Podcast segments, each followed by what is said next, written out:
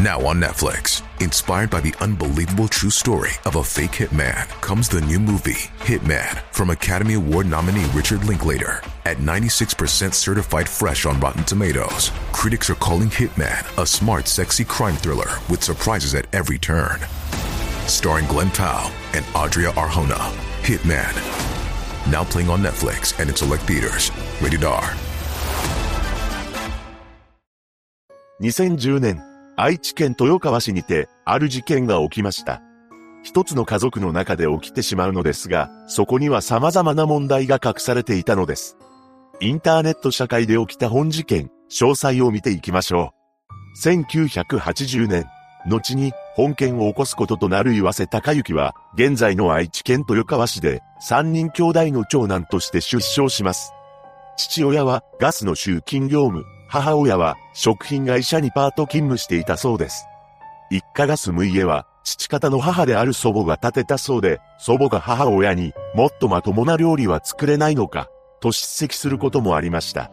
そんな同居生活を送る中で、両親の夫婦仲も円満ではなく、そのストレスからか、子供たちに当たることもあったと言います。このような家庭で育つ岩瀬は、幼少時から口数が少なく、小学校の同級生は喋ったところを見たことがない、と証言しています。この頃の岩瀬が唯一楽しみにしていることがあり、それは学校で出される給食でした。というのも、家では朝食が出されることはなく、夕食もカップ麺だったそうなのです。やがて岩瀬は自分だけの世界に入るようになり、中学に進学するとテレビゲームに熱中したり、コンピューター部に所属してプログラミングをしていました。そして高校には進学せず、菓子製造工場へと就職します。この工場では、ひたすらパンを包装するという作業を永遠と繰り返していましたが、岩瀬にとっては転職だったようで、サボることなく淡々と仕事をこなしており、上司からの評価も高かったと言います。しかし、岩瀬にとって憂鬱な日々が訪れることになりました。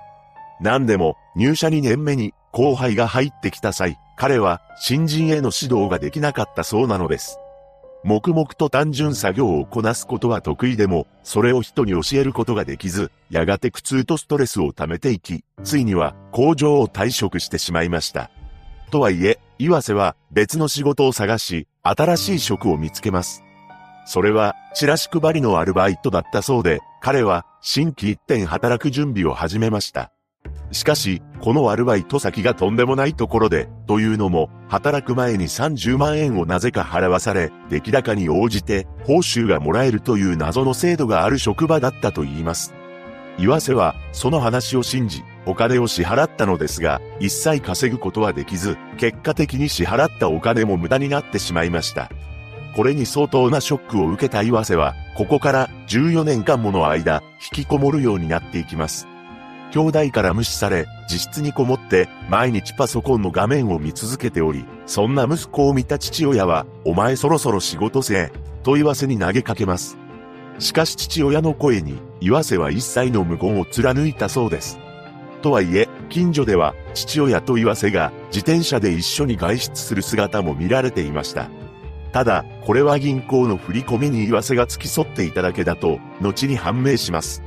というのも、岩瀬の父親は、金銭管理が苦手だったようで、しばしば息子を頼っていたそうなのです。そのうち完全に岩瀬が、この家のお金を管理するようになり、それは、もはや支配していたと言っても、過言ではありません。親の給料が入ると、毎月父親に5万円、母親に4万円を渡し、残りは全て自分のものにしていました。そればかりか、親名義の銀行口座を新たに開設して、クレジットカードの契約を結んだのです。この時点で岩瀬には、インターネット、パソコン、親の金が使える魔法のカードの3点セットがありました。最強の環境を手に入れた岩瀬は、ネットショッピングやネットオークションにのめり込んでいくのです。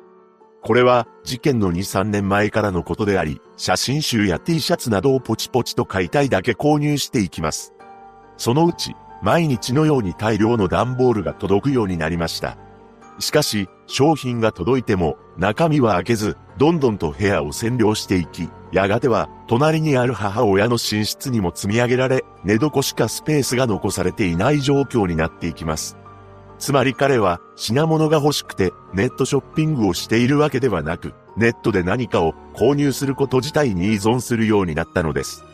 そんなことをしていれば預金はどんどんとなくなり、やがて借金は350万円にまで膨らんでしまいました。この状況をさすがにまずいと思った弟たちは兄の買い物依存をどうすればいいのか、都県の相談部署などへ出向いています。そこではクレジットを止めてネットも止めた方がいいとアドバイスを受けたのです。そして事件の2週間ほど前に家族がインターネットを休止させることにします。しかし、岩瀬はネットを勝手に復旧させ、ネットショッピングを継続しました。これに父親は再度インターネットの契約を解除したのです。それに切れた岩瀬は自宅の布団に火をつけたり家族に物を投げつけるという行動を起こし、たびたびパトカーが駆けつける騒ぎになっていました。そして最悪の事件が起きてしまいます。2010年4月17日午前2時40分頃、この時岩瀬家には父親、母親、長男である岩瀬、次男、三男、三男の内縁の妻、三男の長女の7名が同居しており、ちょうど次男は新聞配達の仕事で外出していました。岩瀬は1階の台所から包丁を持ち出してインターネットを解約したのは誰だと暗い家の中を懐中電灯で照らしながら歩き回ります。そしてあろうことか、次男以外の家族全員に襲いかかったのです。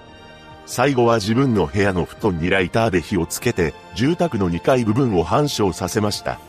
その後逃走した岩瀬は、近所の葬儀場の敷地でふらふらしていたところを捕まっています。結局、父親と命が帰らぬ人となってしまったのです。その後、精神鑑定などが行われ、中程度の知的障害と自閉症が認められるという鑑定結果が出ます。しかし、この結果について、岩瀬の母親は知らなかった、と証言しており、弟も事件後まで知らず、家族で話し合ったこともなかった、と話しました。一方の岩瀬は、苦しい、なぜこうなったか毎日考えているが、わからない、と答えています。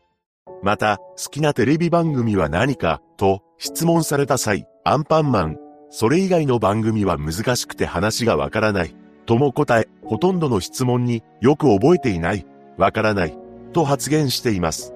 そして娘の命を奪われた三男夫婦は、共に極刑を望み、岩瀬の顔を見ることも辛い、怖い、腹立たしい、と述べ、次男も、あの男のことは、もう兄だとは思っていない、と、怒りをあらわにしました。また、岩瀬の母親は、息子が謝罪したので、懲役2、3年を望みます、と減刑を求めたのです。問題となっていた責任能力については、逃げる家族を追いかけるなど、目の前の相手の行動に応じて行動している、などとして完全な責任能力が認められました。最終的に2011年12月7日、懲役30年を言い渡しています。岩瀬はなぜこうなったかわからないが、みんなごめんなさいと言いたい、と証言しました。彼が起こしたことは許されることではありませんが、親兄弟が同居している中起こった何とも悲しい事件です。被害者のご冥福をお祈りします。